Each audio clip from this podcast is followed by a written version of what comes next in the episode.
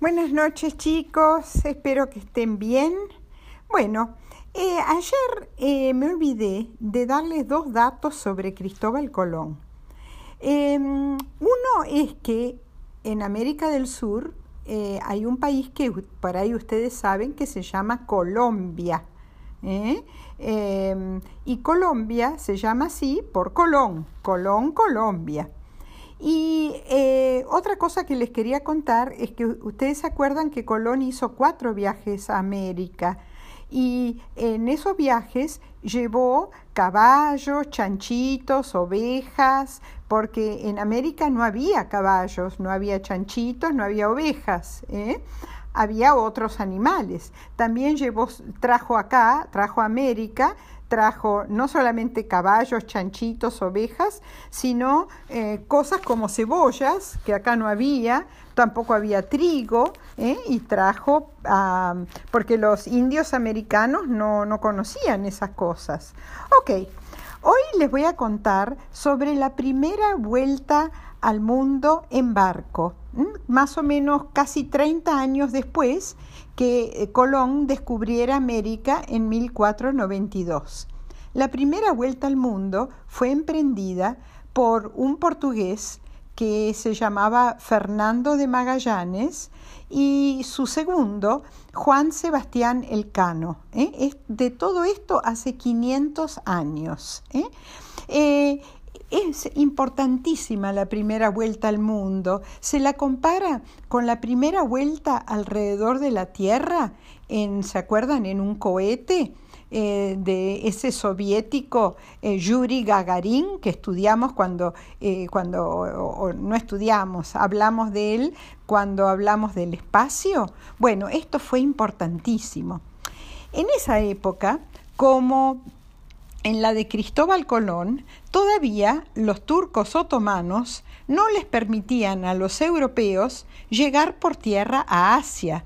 ¿Y para qué querían llegar los europeos, los españoles, los portugueses, eh, los franceses, los alemanes? ¿Por qué querían llegar a Asia? Para comprar seda, ¿se acuerdan? La seda que hacen los gusanitos de seda y las especias ¿eh? que para los europeos eran importantísimas, porque se acuerdan que le ponían especias a la carne para no sentir el mal olor. ¿eh? Y entonces las especias eran carísimos. Con una bolsa de, por ejemplo, de canela, eh, uno era rico toda la vida. Así que como Colón, otros navegantes se preguntaban cómo llegar a Asia o a las Indias por barco porque no podían ir por tierra, no podían ir a caballo, porque los turcos otomanes los mataban todos.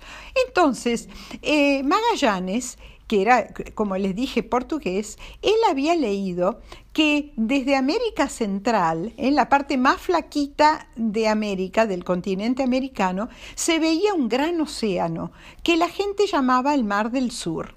Pero él quería saber cómo llegar a, este, a ese océano fue a hablar con el rey de Portugal para ver si le daba barcos para encontrar un paso a ese océano, para ver si encontraba un canal para llegar a ese océano.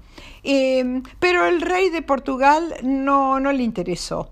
Entonces fue a hablar con el rey de España, Carlos I, para que le diera dinero para organizar una expedición de cinco barcos y 300 marineros. E era para llegar a, a Asia por el oeste, ¿eh? para no tener que dar, como hacían los portugueses, toda la vuelta por África y después por el Océano Índico para llegar a Asia. Y él estaba convencido que en algún lado había un canal que conectaba el Océano Atlántico con el que ellos llamaban el Mar del Sur, que después se llamó el Océano Pacífico.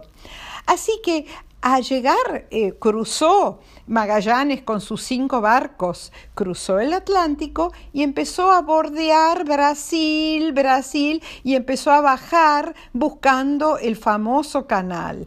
Se metió en el río de la Plata, en nuestro río, pero vieron que no, no, no llegaba al, al otro océano, así que siguió viaje y empezó a bordear la Patagonia. ¿Eh? la Patagonia. Y ahí pararon en la Patagonia, en la Bahía San Julián, como seis meses para pasar el invierno. ¿eh? Y ahí vieron una cantidad de animales que nunca habían visto. Por, ejemplo, los guanacos, em, que los describieron así. Y tiene, hay unos animales muy raros que tienen oreja de burro, cuerpo de camello, piernas de ciervo y cola de caballo, que eran los guanacos. ¿eh? Y después, eh, eh, o sea, se pusieron en contacto con los indios de la Patagonia y em, eran los tehuelches, eran muy altos y tenían pies muy grandes. Y bueno, unos dicen que em, nuestra Patagonia, ¿eh? unos dicen que le pusieron Patagonia, porque la Patagonia le puso el nombre Magallanes, ¿eh? y que em, le puso ese nombre porque tenían patas grandes, pies grandes. Y otros dicen que no, que Magallanes en ese momento estaba eh, leyendo un libro sobre un gigante que se llamaba Patagón y como los tehuelches eran muy altos, los llamó como el gigante del libro, Patagones. ¿eh? Bueno, y eh, más al sur ya estaban, eh, estaban en, en, lo que es la Argentina ahora, ¿eh? en la bahía de San Julián, en la Patagonia. Y también empezaron a ver pingüinos y no sabían, los llamaban gansos, patos, no entendían que eran pingüinos. Y después estos pingüinos se llaman ahora los pingüinos de Magallanes. Y también vieron peces voladores, y vieron ballenas, y vieron tiburones, y vieron lobos marinos, todo lo que hay en nuestra Patagonia. Y les dieron mucho miedo a los tiburones. Dijeron que tenían dientes tan formidables que si caía un hombre de un barco al mar, se lo comían de un bocadito.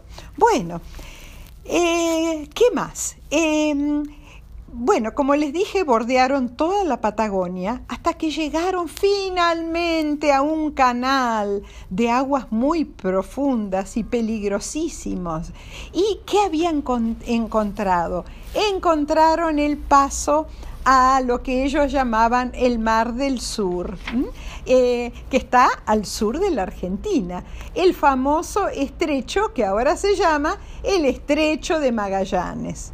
Cuando iban por el estrecho de Magallanes, que es un estrecho peligrosísimo porque se unen las aguas de dos océanos, es muy difícil ir por ahí, eh, Magallanes vio lo que ahora se llama Tierra del Fuego y él la llamó tierra de los humos, del humo del fuego, porque había eh, los indios de, la, de Tierra del Fuego hacían unas fogatas y entonces él la llamó la tierra de los humos y después quedó Tierra del Fuego. Bueno, ahí se metieron en el estrecho y desembocaron en el famoso Mar del Sur. Y Magallanes, como cuando llegaron al Mar del Sur estaba tan tranquilo el mar, ¿eh? que era como una pileta, él le puso Océano Pacífico. Pacífico quiere decir tranquilo. A los pocos días hubo una tormenta terrible y él dijo, ay, ¿y yo que le puse Pacífico? ¿eh? Bueno, eh, se había equivocado, pero ahí le quedó el nombre, Océano Pacífico. ¿Eh? Bueno, eh, ya llevaban un año y medio navegando y se habían quedado sin comida y sin agua y llegaron a las islas Filipinas, en Asia, y ahí los esperaban unos aborígenes muy peleadores y lo mataron a Magallanes y a varios de sus marineros. Lo reemplazó como capitán, pobre, pobre Magallanes, eh, Juan Sebastián Elcano que después de mucho esfuerzo llegó a España. Con un solo barco de los cinco que habían salido de España y con solo 23 hombres de los 300 que habían salido. Algunos se quedaron en el camino, otros se murieron.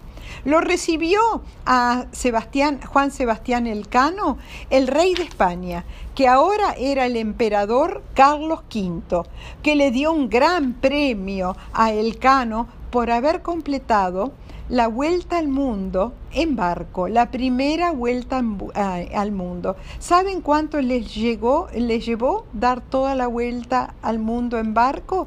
Tres años pobres, tres años. Pero ahora, bueno, siempre los recordamos ¿eh? a Fernando de Magallanes y Juan Sebastián Elcano. Y al sur de la Argentina tenemos el estrecho de Magallanes y tenemos los pingüinos de Magallanes. ¿eh? Bueno, colorín colorado, este cuentito se ha acabado. Espero que les haya gustado. Les mando un gran, gran beso y que los papás le muestren en el mapa ¿eh? por dónde fue eh, Magallanes y después Juan Sebastián Elcano para dar la primera vuelta al mundo. Bueno, un besito a ver, un beso grande, un beso tren, colorín colorado, este cuentito se ha terminado.